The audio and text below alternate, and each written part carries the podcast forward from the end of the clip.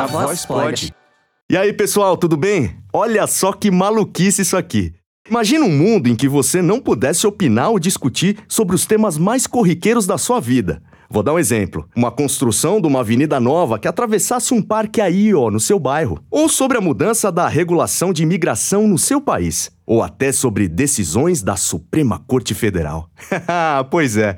Atualmente, nem sequer a gente cogita que algo tão precioso como a liberdade de expressão possa ter sido considerado um crime no século XIX, não é verdade? Bom, hoje, no nosso A Voz Pode, o podcast do Clube da Voz, em parceria com a Pod 360, a gente vai falar sobre um personagem da história americana que contribuiu muito para que esse conceito de livre expressão se tornasse algo totalmente natural em nossos dias. Eu sou Alexandre Monari e tô falando de Thomas Jefferson, que foi o terceiro presidente dos Estados Unidos no início do século XIX e que provavelmente, por ter morado na França, acabou levando ao seu país conceitos filosóficos e humanitários extremamente avançados para sua época. Ah, uma curiosidade. Você sabia que ele foi um dos principais autores da Declaração da Independência dos Estados Unidos? Isso em 1776. Ele elaborou esse documento que mudaria para sempre o modo de pensar da sua época, ao lado de nomes como John Adams e Benjamin Franklin. Thomas Jefferson foi considerado um dos pais da nação norte-americana, fazendo essa transição do imperialismo britânico para o republicanismo americano. Bom, nesse episódio a gente vai ouvir um trecho do discurso inaugural de posse do primeiro mandato de Jefferson, onde ele apresenta ideias revolucionárias para sua época. Quer saber quais? Bom, olha só: aceitar a diferença de opiniões, acolher a diferença de credos e defender que as minorias deviam ter direitos iguais perante a lei. Pô, é muito atual isso, não é mesmo? Bom, quem vai contar um pouquinho mais sobre tudo isso vai ser a nossa amiga Giana Sena. Como disse meu amigo Ale Monari, para você que está me ouvindo, eu vou contar um pouco da história do nosso ilustre personagem Thomas Jefferson. Ele nasceu em 13 de abril de 1743, na Virgínia, nos Estados Unidos. Bem novinho, jovenzinho, aos 14 anos, ele ficou órfão e herdou uma grande extensão de terras. Ele se formou em direito e começou na política colonial em 1769. Daí para frente, ele teve uma carreira muito bem-sucedida. Foi delegado na Virgínia, redigiu a Declaração da Independência, tá bom para você? E foi eleito governador da Virgínia. Depois disso, iniciou sua carreira diplomática na França, onde foi assessor do então embaixador, nada menos que Benjamin Franklin. Logo depois, foi ele mesmo o embaixador americano na França até 1786 que coincidiu com o fim do iluminismo. Foi então que ele teve a oportunidade de viver num período de ebulição política e social, de decadência da monarquia francesa. Thomas Jefferson esteve muito próximo de gente com ideais de luta contra a desigualdade social. Agora eu vou contar uma cena. Imagina, imagina essa cena. Ele se encontrando e conversando sobre política na sua própria casa, na França, com protagonistas da Revolução Francesa. Très chique. Aparentemente, ele até elaborou uma declaração dos direitos do cidadão, interagindo de forma pontual nesse momento histórico da Europa. Muito pra frentex, você não acha?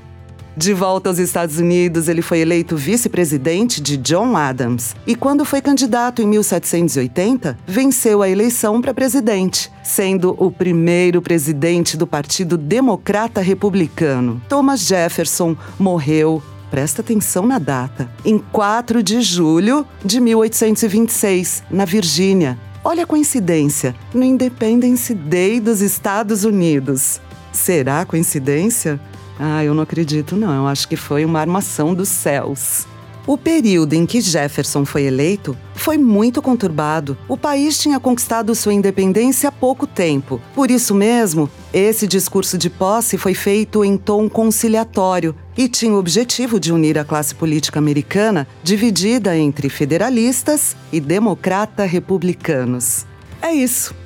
Agora que você já conhece um pouquinho da história de Thomas Jefferson, vamos ouvir um trecho do histórico discurso inaugural do seu primeiro mandato, na voz do meu querido amigo Edson Mazieiro.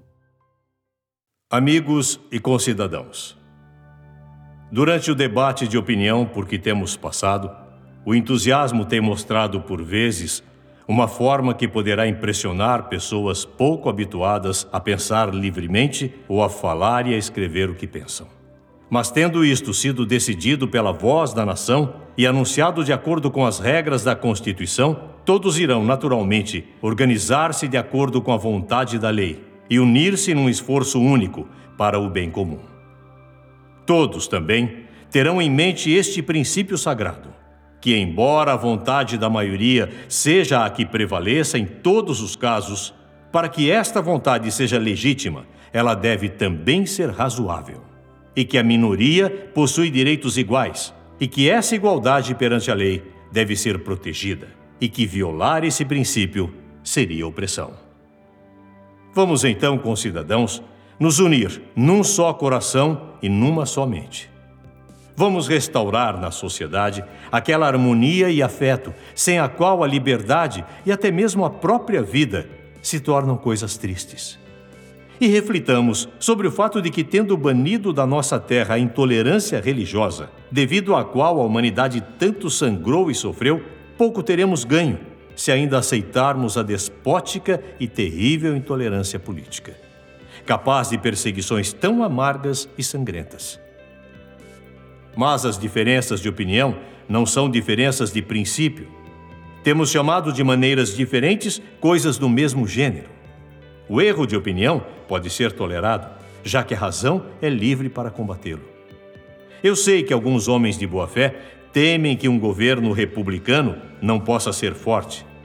Acredito no contrário, que este é o mais forte governo sobre a terra. Acredito que é o único onde cada homem, a convite da lei, voaria em defesa da lei e consideraria como uma preocupação sua qualquer ataque à ordem pública.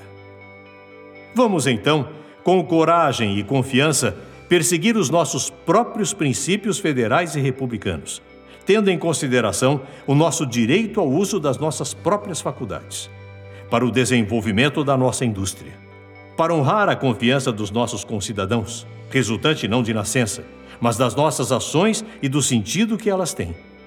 Iluminados por uma religião benigna, professada de fato e praticada de várias formas, todas elas incutindo a honestidade, a verdade, a temperança, a gratidão e o amor do homem.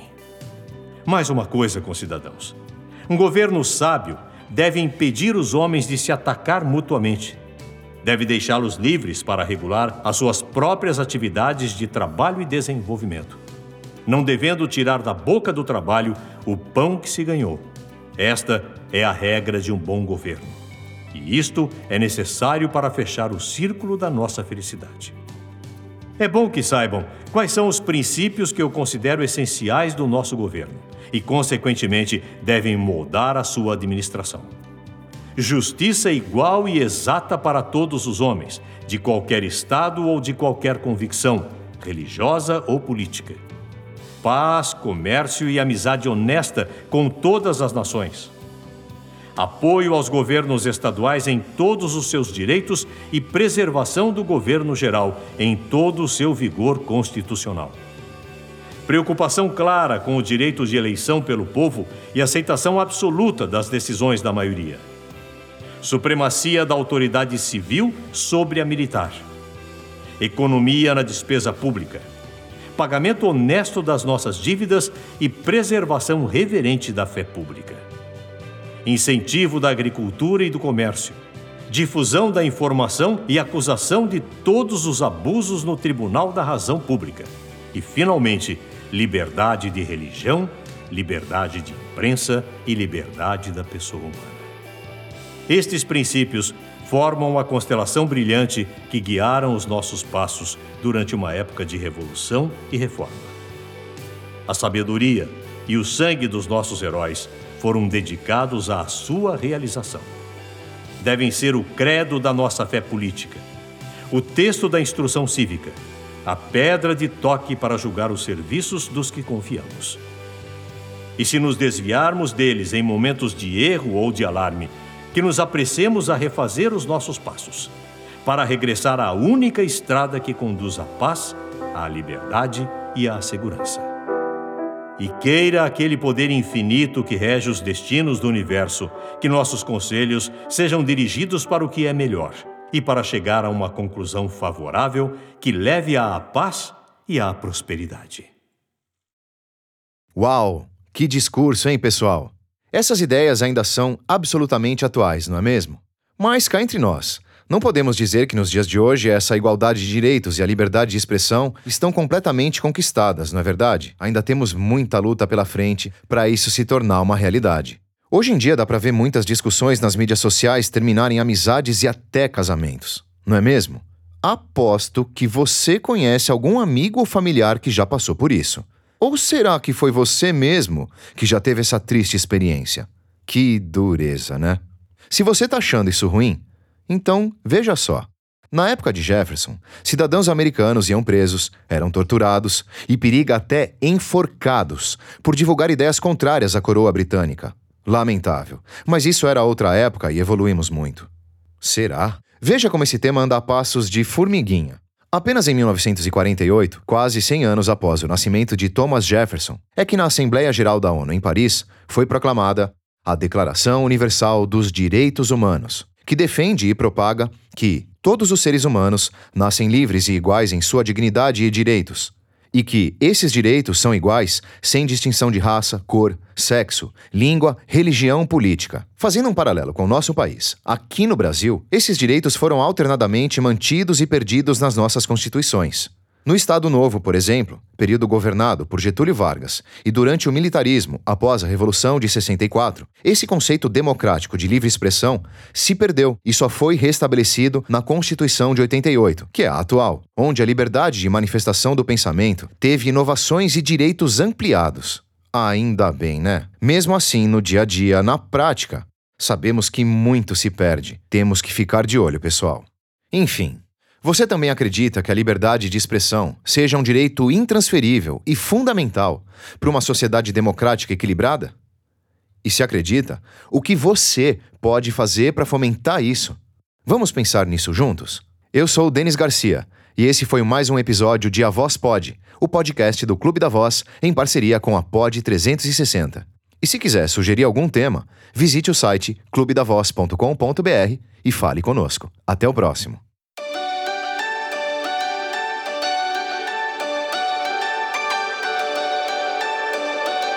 A voz pode.